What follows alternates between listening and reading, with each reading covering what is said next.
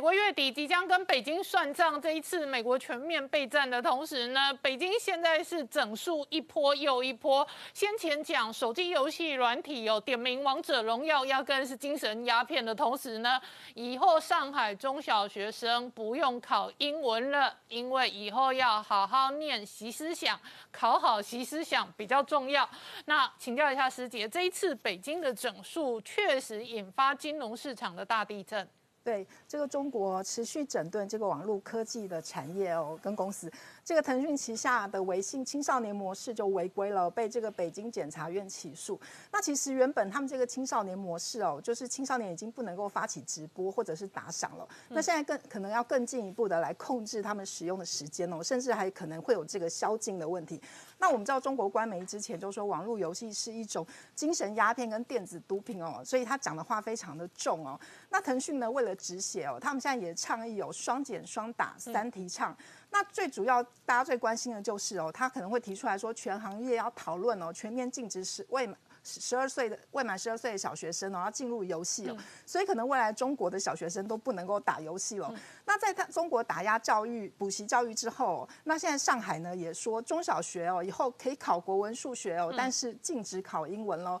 但是这个习近平思想哦要列为必修的课程哦，对，所以显然他们在这个国家未来主人翁哦身上就是有很大的改变。那另外我们也看到这个中国对很多企业的打压哦。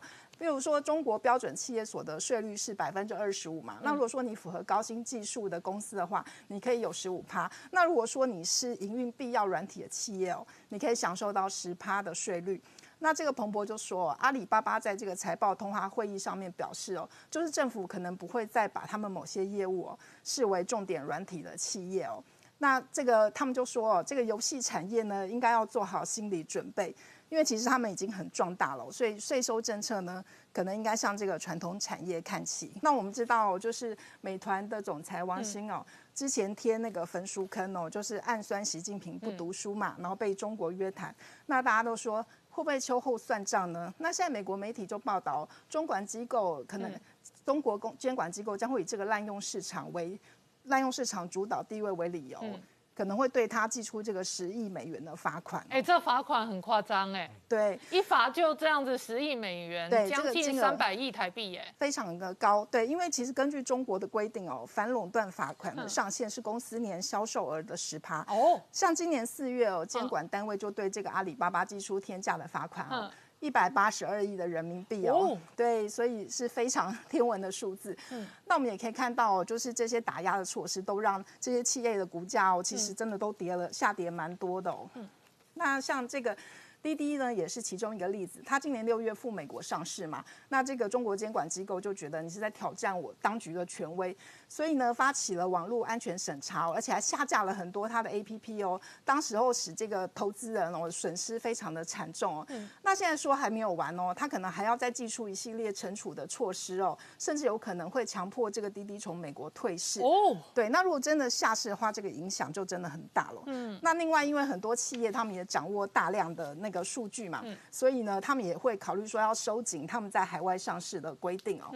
那另外，我们知道现在中国最红的就是吴亦凡了。对 对，那这个，所以呢，他们中国现在开始整顿这个网络流量造星哦。那这个新浪新浪微博呢，就马上宣布呢，他们要取消行行之多年的明星势力榜哦，要提倡这个理智追星哦。其实这个明星势力榜是是从二零一四年开始哦，但是因为有很多买榜啊、刷榜的乱象哦，那其实中国媒体就报道说，哦他们有实际去访问哦，如果说你宣传费用加上这个上榜费哦，价格大概要二十万到三十五万哦，那几个小时呢就能够做出一条热搜。嗯，那其实这个人民。日报呢，他们就批评说，某些德不配位的流量艺人哦，成为青少年追捧对象。这个在说谁就蛮明显的。然后呢，那吴亦凡最近因为这个涉嫌性侵嘛，所以就被这个刑事拘留之后，那就有粉丝扬言说要这个集体营救。那这个中国中央电视台就说，这些走火入魔的粉丝应该要清醒啊，所以要赶快净化这个粉丝圈的生态。嗯，那我们知道，就是中国现在要推这个健康粉丝文化。那我们就看到又有公司遭殃啦。这个短影音的软体哦，快手它就被中国打压。其实它今年二月才挂牌，嗯，它二月十七号的股价是四百一十五港元了，嗯，但是你看它现在剩下八十四块哦，对，它市价已经蒸发八成了。嗯。尤其它上个礼拜哦，两两个交易日它就下跌了将近二十趴哦。嗯。那其实它它当初上市的时候，吸引了全世界哦很多这个。重量级的投资投资机构来投资哦，包括像什么贝莱德啊、戴马锡控股等等哦，所以这些外资呢看起来短线可能没有办法解套。嗯，那我们刚刚讨论了网络科技哦，对。然后也讨论了这个呃教育，对，现在呢连母乳不喂，这个奶粉股也也受到牵连了。就官媒希望大家都喂母乳，不要喝奶粉，然后奶粉股就全面崩跌。对，主要是因为呃，就是官方认为说，哎，你现在奶粉行销的方式哦，这个母乳补喂会受到影响，所以他们就呼吁，结果一呼吁呢，奶粉股就全面暴跌。我们看到像这个中国飞鹤啊、蒙牛乳业啊、贝因美。甚至连这个纽西兰 A two 牛奶哦，也受到这个影响，是因为它其实有四十趴哦，都是来自中国或者是亚洲地区的营收。那现在就变成说，呃，我们知道中国之前打压这个教育产业嘛，所以。市值蒸发了一兆美元，那现在大家就很害怕，到底北京政府的下一个目标是谁？好，我们稍后回来。公连续几天哦，出来出面警告 Delta 疫情的蔓延，除了影响到疫情的控管之外，另外一个要特别小心的是供应链的稳定哦，跟供应链的变数。然后呢，中国的疫情也还在炸锅。事实上哦，高盛最新的研究报告直接砍了对于中国今年的经济成长的预测。那请教月中哦，台股虽然哦，相对于全球的金融市场跟全球的经济表现哦，确实比较亮眼。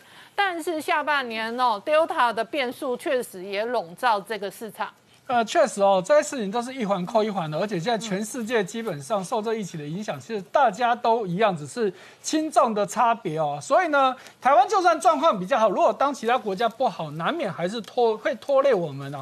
我们从最近的台股外资的动态，其实就可以看得出来，八月初其实外资连续四天的买超台股，可是呢，从上礼拜五跟今天又再次卖超台股哦，今天又卖超了七十三点五亿哦。好，上周五更多。的是卖超八十五亿，所以今天呢，台股又小幅的回回档，回档了四十一点哦，哈，跌幅在零点二三趴，好，收在一万加七千四百八十五点。那成交量也再次萎缩，今天成交量低到只剩三千四百九十八亿，也是六月初以来的新低哦。好，所以这很明显都跟外资的动态其实有很大的关系哦。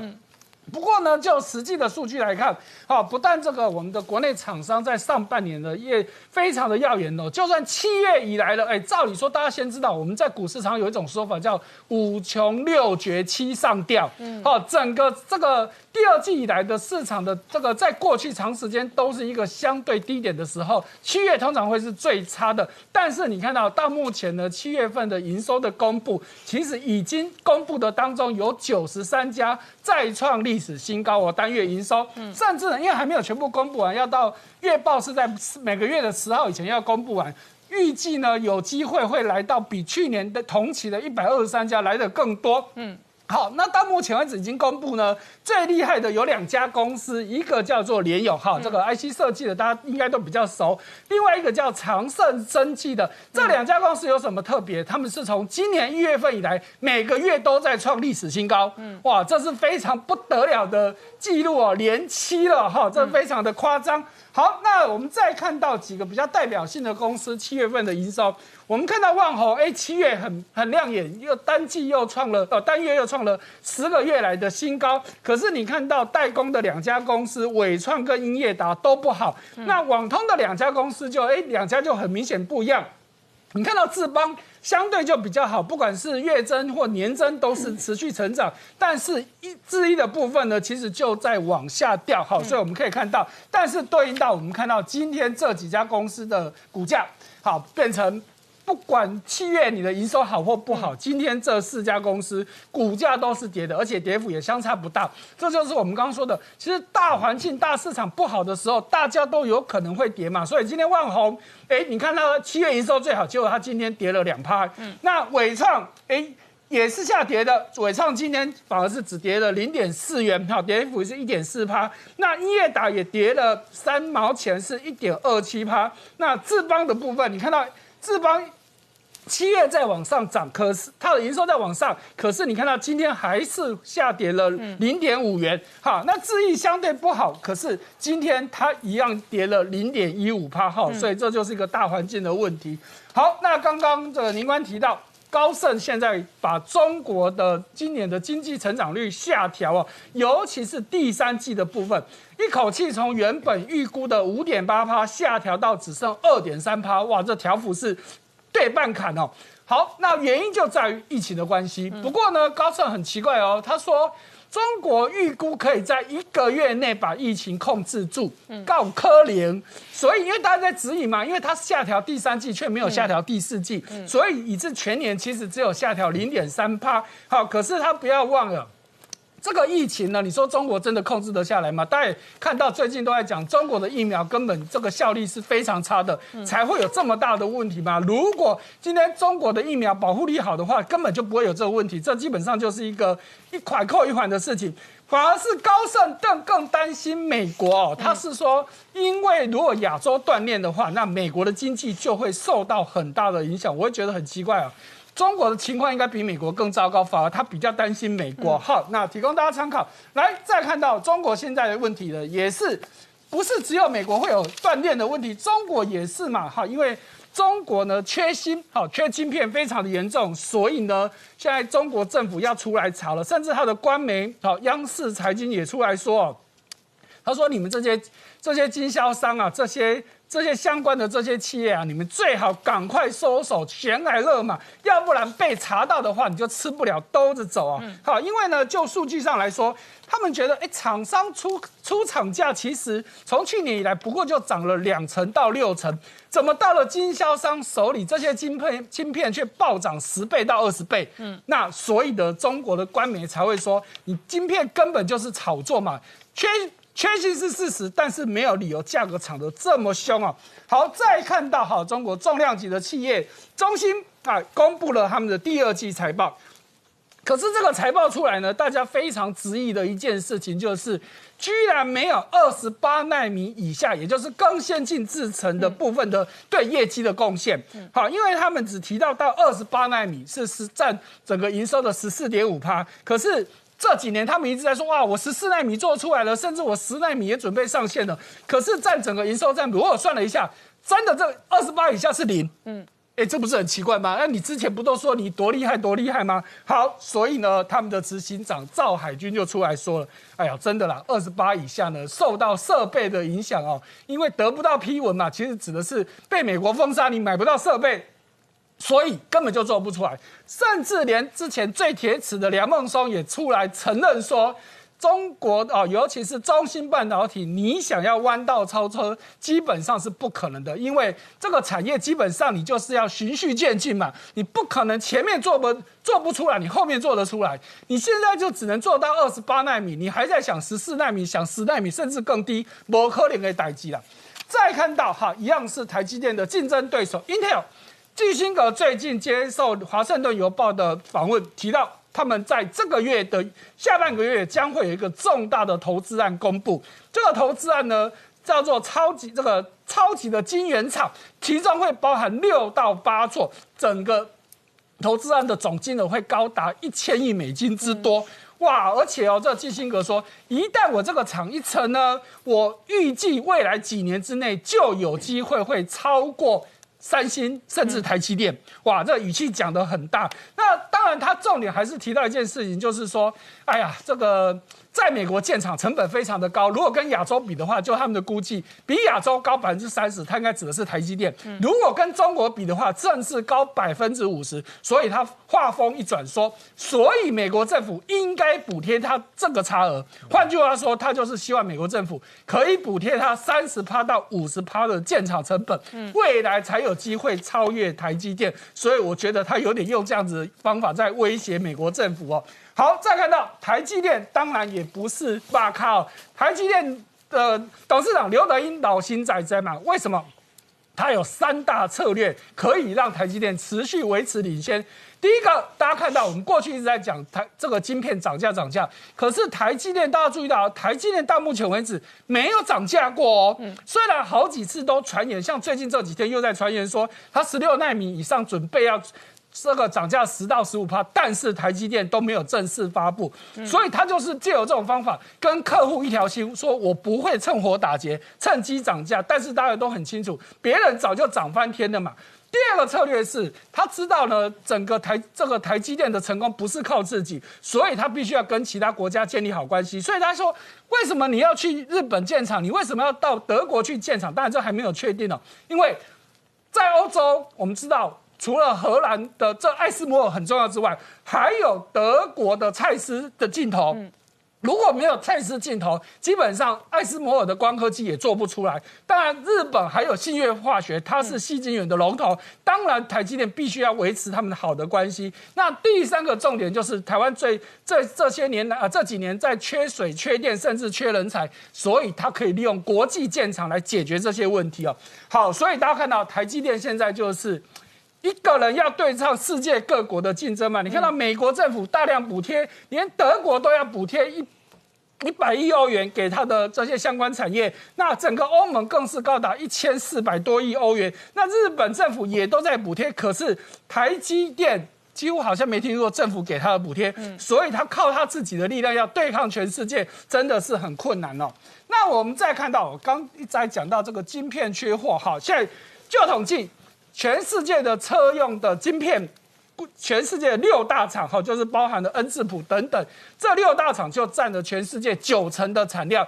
问题是这六大厂呢，百分之六十到七十都是交给台积电代工。换句话说，光台积电呢，一家公司大概就生产了全世界大概六成左右的车用晶片。嗯。好，那大家想，那台厂都没有人生产吗？有台湾的新唐，哎，最近也有大动作，他把日本松下的半导体的相关的部门全部吃下来喽，哦，不容易哦。那盛唐的部分呢，它也打入了现代汽车的供应链哦。好，那另外中国的部分呢，他们自己产的其实只占他们的需求只有五到六趴而已，就知道中国缺晶片真的是缺得很惨。他们希望在二零二五年能够提升到二十五趴，可是我想很难呐。好，所以我们看到今天台积电的股价逆势小涨了四块钱。好，再来我们再看到哇，大家关注的。长隆，嗯，终于公布第二季的营收啊，哈，这个业绩真的是下下降。我们过去这一两个礼拜公布，诶，追踪了很多企业的营收，可是这个长隆真的是超夸张的。尤其你看它的存益，四位数的成长率，哈，你看到第二季成长十二倍多，上半年更成长二十七倍多，所以你看它的毛利五十四帕多，其实比台积电还高哦。那你看到它的这个 EPS 也都比台积电还高。那最近。长隆有一艘全世界最大的船，交船而且回到台湾的，叫做长帆轮。原本全世界最大是韩国商船他们的圣彼得号，可是这个长隆的这艘长帆轮硬是比它长十公分。不要小看这十公分。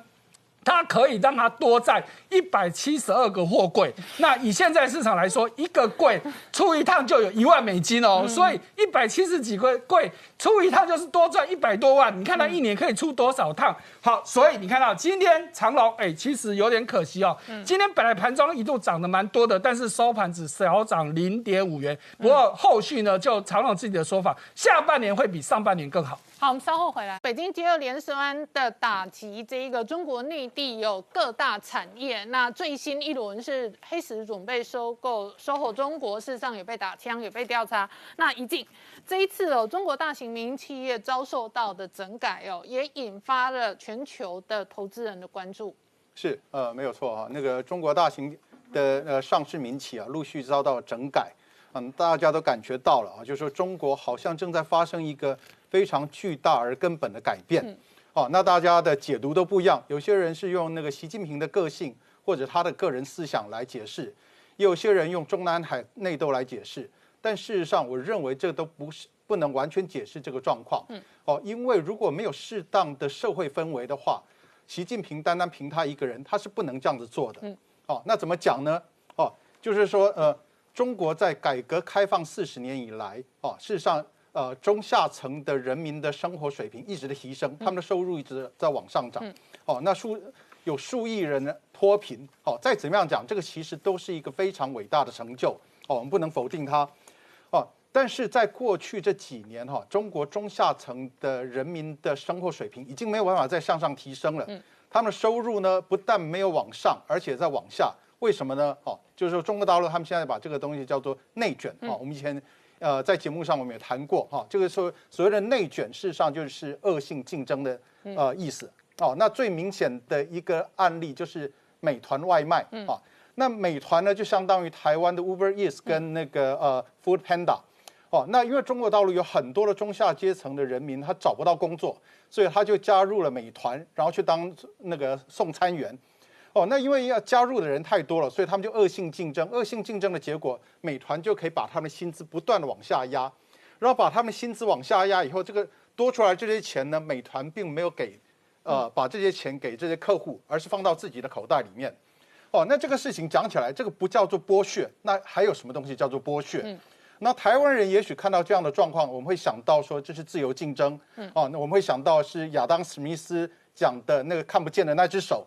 但是中国大陆的人民，他们都是读马克思主义长大的，所以他们会想到什么？他们会想到马克思所讲的剩余价值。嗯，也就是说，我这些美团外卖这些送餐员，他产生出来价值这么多，嗯，但他事实上每个人只拿到这么多，中间这差差价被谁拿走了？嗯，哦，就是被美团这些没有良心的企业拿走了。所以中国大陆的人呢，他们就会看到这个事情呢，他们不就会想起他们在课本里面读的那些。没有良心的地主，那些万恶的资本家，哦，那讲起来就说，呃，人类的历史往往是非常的反讽的。我们这一代人哈，是在呃两蒋的威权时代长大的，那时候国民党一直担心台湾会发生共产革命，所以那时候的那个国民党一直在教育，因为一直跟我们讲说，哦，共产党是不好的，社会主义是不好的，那那个自由民主是好的，然后一直跟我们讲，一直跟我们讲，哈，三民主义是好的。结果有一天，我们把那课本放下来，往窗子外面一看，哎，这个国家哪里是什么民主自由的国家？那时候有党禁，有暴禁，哦，然后还有那个戒严，还有万年国会，总统不是民民选的，然后那个国会也不是民选的，所以我们就这一整代人就上街就抗议了，就最后台湾发生的是一个民主革命。哦，那相对的，中国人民都是读马克思主义长大的哈，这个跟台湾很不一样。我在台湾哈，如果我讲说你这个人根本就是一个共产党，这句话是来骂人的。对。可是，在中国大陆，你这样跟他讲，他一点感觉都没有。他说：“对啊，他觉得荣耀。”对，我是一个共产党员，我是非常自豪的。哦，所以中国大陆他现在的状况是什么样？就是共产党在过去二十年，他一直担心发生那个美式的民主革命，像台湾、像呃韩国这样子发生这种民主革命。可是他现在真正必须担心的是发生那个共产革命。嗯。好，因为。那个也是一样，就是说，那中国大陆的学生他在学校里面一直被教导说啊，社会主义是好的，共产党是好的，然后美式的自由民主是不好的。结果有一天呢，他们把那个书本放下来，往外一看，一看这个国家哪里是什么社会主义，哪里是什么共产主义？所有的这些富豪一直在剥削这些劳工，哦，所以呢，总结来讲，哦，就是说中国到底有没有发生一个重大的改变？事实上可以说有，也可以说没有。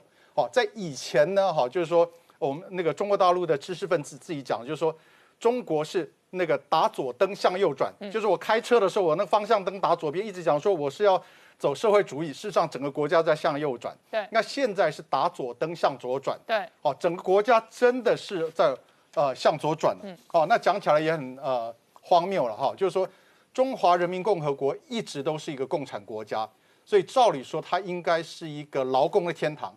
可是过去几十年来，往中国大陆去发展的那些台商是什么呢？都是资本家，而不是劳工。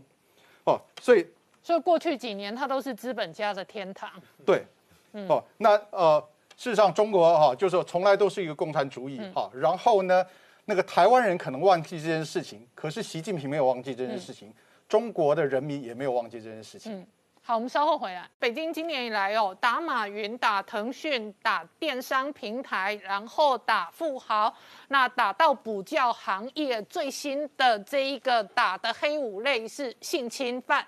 那性侵犯哦，光娱乐版的吴亦凡哦，已经占据娱乐平台哦一两个月的新闻。可是呢，最新一轮打到阿里的高层，打到滴滴的高层。是，我想。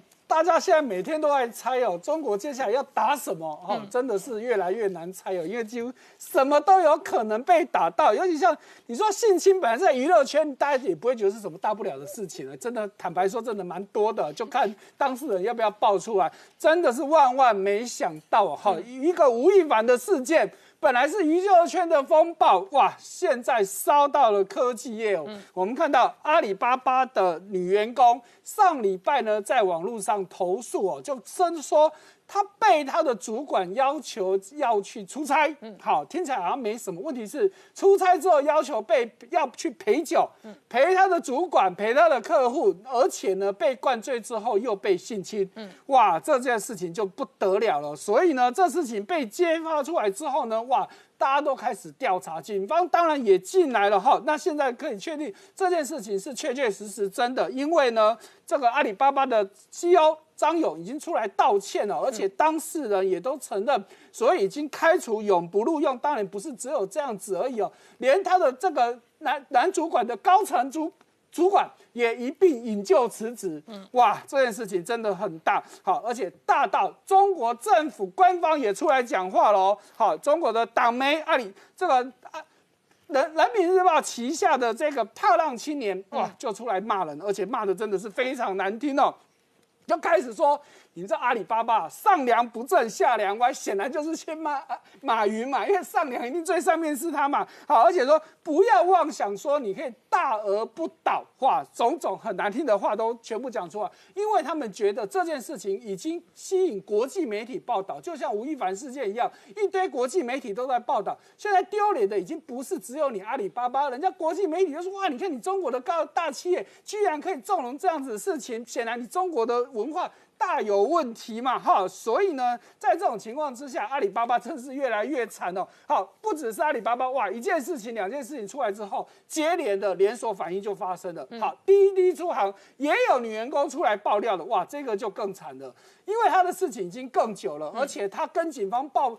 报案也没有人要理他，而且甚至质疑是他自导自演。那他要求说去调这个录影带来看嘛，监视器来看，就知道当时的情况。结果警方也不同意，从头到尾就是要用笔录去问他，好像就质疑他这件事情都是你自自导自演。最后更惨的是，滴滴出行这个女员工居然还被公司给开除了。嗯，他刚刚刚我们说阿里巴巴的事件完全如出一辙，而且更惨的是，刚刚我们说的就只有公司的主管跟客户。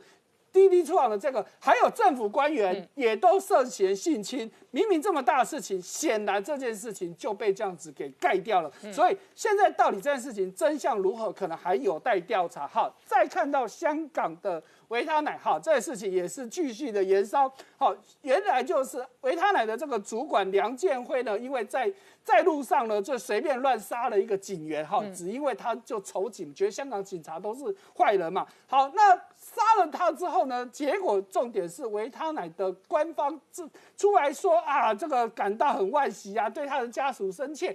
喂，这下子不得了了，因为大家也知道，中国方面对香港警察是支持的，但是香港民众对香港警察是反对的。好，那这一来，中国的小粉红就开始出征维他奶，开始抵制维他奶，结果维他奶的这个产品都卖不掉，所以这两天他出来预估说。到九月底，他们的营收可能会暴跌九成以上，哇！所以呢，股价在昨天一天之内就大跌了十趴，而且今年以来它的股价已经跌了快要四十趴了，因为没有生意的嘛。现在连你想要去买维他奶，你都不不太敢买，买了好像被人家只是说，哎，你你的这个意意图有问题哦。好，所以它非常非常惨。好，所以我们看到这一连串的这些监管事件也好。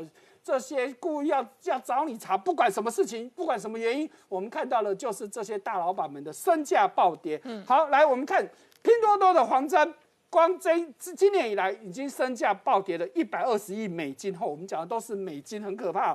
马化腾腾讯跌，它的这个。身价跌了一百五十六亿美金。好，那马云的部分我查了一下，去年十月的时候，马云还是中国首富哦。结果就从去年十月到身价到现在，他的身价也跌了一百四十三亿美金下来。那当然，现在最惨的就是当下的新东方的俞敏洪，光这一次这一次的消息，才一两个月的时间，他的身价也跌了一百四十亿美金下来啊。好，我们再看到网易，它本来要在香港挂牌它旗下的公司哦，好，网易的云音乐，它听清楚哦，是要在香港挂牌哦，不是到美国去挂牌哦，结果也紧急喊卡，嗯，哎，这很奇怪嘛，照理说回。这回香港挂牌是好事，因为网易本身它是在美国挂牌，它的子公司回香港挂牌，真其实应该是好事嘛。但是他说，因为现在当下港股太糟糕，市况不好，所以他紧急喊卡。哎，通常喊卡是坏事，结果你看到，居然他喊卡之后，网易的股价居然在昨天大涨。嗯，哇，显然网友觉得说真的啦，现在洗洗卖卖啊，你不应该在现在挂牌啊，哈，所以昨天网易的股价反而上涨了二点五八趴。好，那再看到我们也在这两天提过的，北京政府现在在打中国的这个炒晶片的热潮，所以这一炒一查下去呢，哇，一堆相关的晶片股，本来这个大行情因为缺晶片嘛，都很赚钱，结果因为这些消息出来都重挫。来，我们先看到。中芯国际光昨天一天就大跌了将近五趴，嗯，那华虹半导体昨天跌更超过五趴，来到五点六九趴，维尔半导体也跌了五点七三趴，台积半导体少一点少跌三点三三趴，所以显然的本来哦。今年以来，他们都是赚钱的，就因为昨天一天而已都大跌哦。好，最后我们看到潘石屹，好，我们也知道他本来想要把他最后在中国的资产，把这个 SOHO 中国的股份全部卖给黑石集团，可是现在中国政府不给卖了，因为用反垄断的方法去调查，所以这件事情就被搁置。好，所以呢，因为这件事情造成 SOHO 中国，因为这是其实七月底就已经爆发的事情。在当时一天之内，股价暴跌二十趴。好，那显然的就是中国的媒体出来说呢，现在呢，大家想跑的、要跑的都在跑。现在潘石屹要走，绝对不能让他跑。可是问题是，潘石屹从二零一四年起就已经陆陆续续把他的资产都卖掉，这已经几乎是他最后一笔了。那中国政府才说才出来要阻止。那我想这时候潘石屹最后这笔应该是跑不掉了。好，我们稍后回来。那我请教瑞红，外界关心另外一个。状况是在美国挂牌的中概股哦，到底能不能够符合美国的会计准则？这一次会不会遭受到金融的脱钩？好，其实我们可以看一下，现在其实很多中国企业都被中国这个监督哦。我们可以看到，其实蛮多像阿里巴巴，现在阿里巴巴这次吃到最大的罚单嘛，将近七百九十亿台币，也就是一百八十二人民币这个金额。那为什么它其实被控诉哦？它滥用这个二选一的权利，意思是什么？你只能在阿里巴巴上架，你其他商家就不能在其他的地方上架。所以这时候中国政府也给大家有一个比较大的罚单。那接着呢，阿里巴巴的马云啊回应什么？就是心存感激，这是党的鞭策。那很明显的道出一个问题，就是中国君要臣死，臣非死不可。所以接下来不管是企业还是整个市场，也开始在推测，哎，谁是下一个要被整顿改革跟重罚的企业？比如说像第一个被点名的就是所谓美团，哦，美。团是中国那边比较有名的美食外通外外送的平台。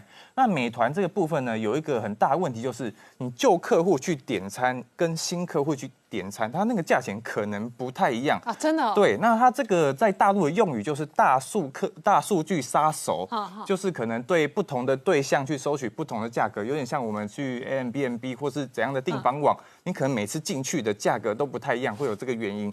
还有像是京东、JD 京东或是拼贴贴这些电商平台，其实也被阿里巴巴影响到。那大家最关注的是腾讯哦，因为腾讯跟阿里巴巴旗下有那个蚂蚁金服嘛，之前要在香港 IPO 被禁止。那其实，在腾讯底下有一家叫财富通的金融业务哦，其实可能也要面临分拆。那最重要是旗下它的最大的那个微信嘛，嗯，微信这个它常常哦去。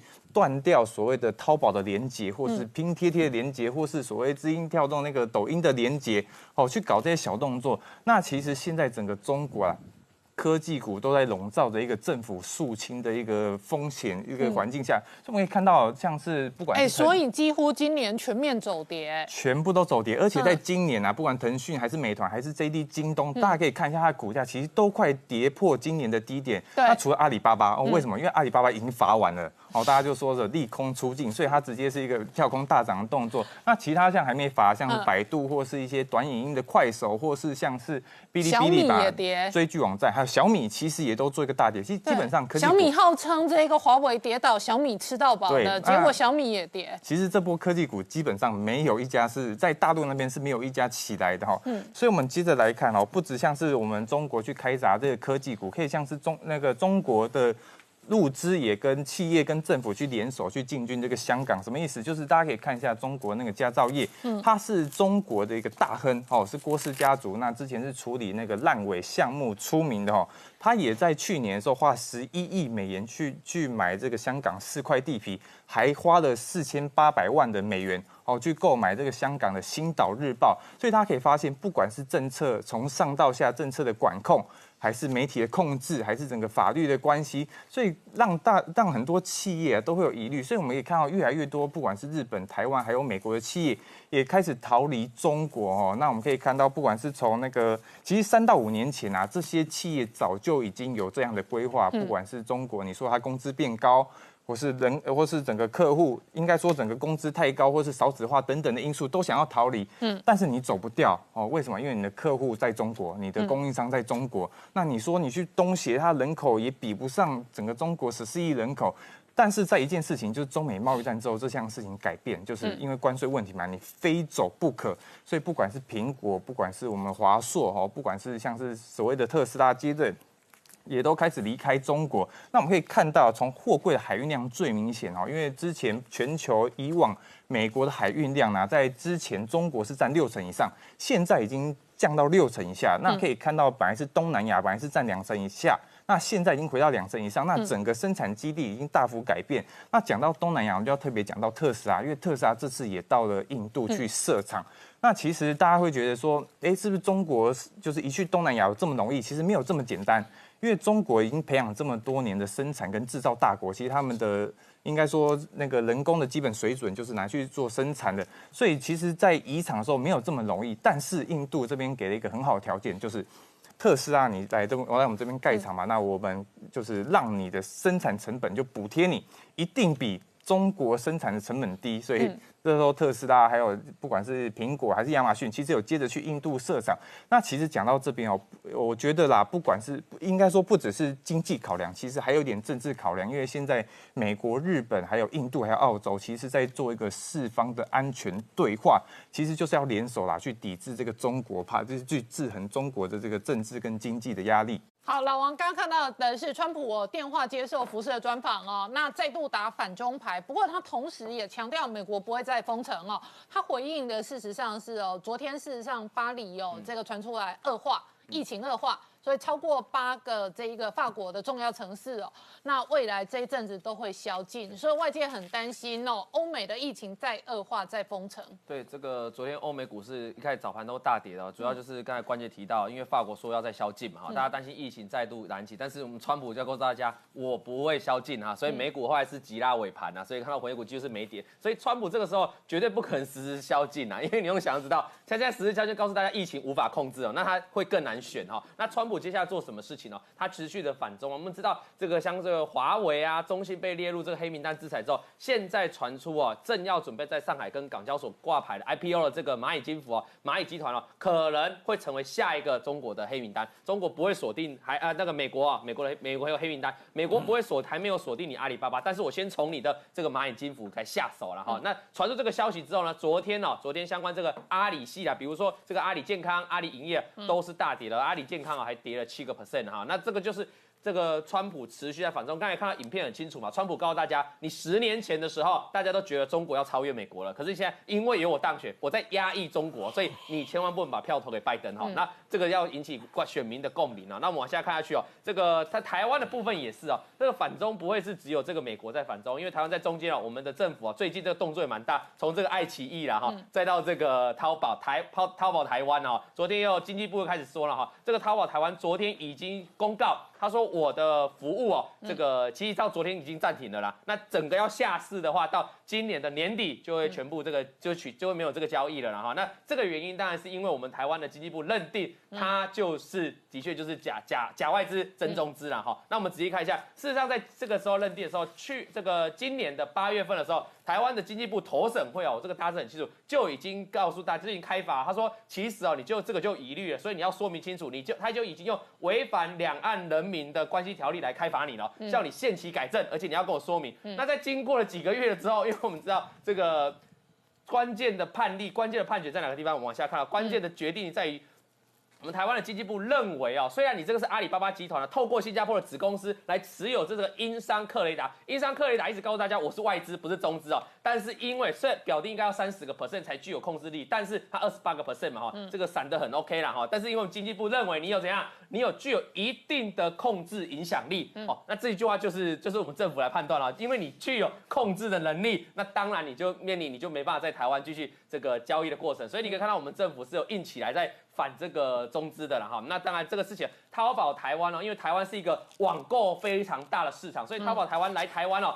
其实不是这接几年的事情啊，他虽然来台湾待一年左右，他事实上更久以前，二零一三年、二零一五、二零一六，他都曾经试过港资啊、外资啊来台湾敲敲门啊。但是昨去年哦有通过，但是很多立委都提出来的疑问。那在今年哦，到今年年底哦，可能就告一段落了。就比如说要进来这个市场，其实还是有一定难度了哈，因为台湾政府在把关。那再看一下阿里，你提到淘宝，你一定要提到阿里巴巴，因为阿里巴巴事实上它整个最大的业务就来自于零售业，尤其是个淘宝啦，中国淘宝。可以看到它最新公布的财报，就是在二零二零的六。月份以前的财报，营收是大幅成长的哦，这不难，这不难，这个有疑问啊？这个很简单的事情，是因为今年因为疫情，新冠肺炎的疫情哦，所以让这些所谓电商，你看到这个美国的 F N G 都在大涨，尤其阿玛总嘛，那反观到中国市场，也当然是零售网购的成长哦。那我们可以看阿里巴巴布局哦，就这一张的布局哦，它这个财报里面成长比较多。刚才我刚刚框框起来的是营收，营收大幅的跳增。那如果在细探它里面的产业哦。阿里云的部分也是云端企业，我们在节目上也做过云端计算、云端企业，其实它这一次成长很多。还有另外一个成长很多，在上面的这个它的这个淘宝啊，淘宝还有这个它所谓的这个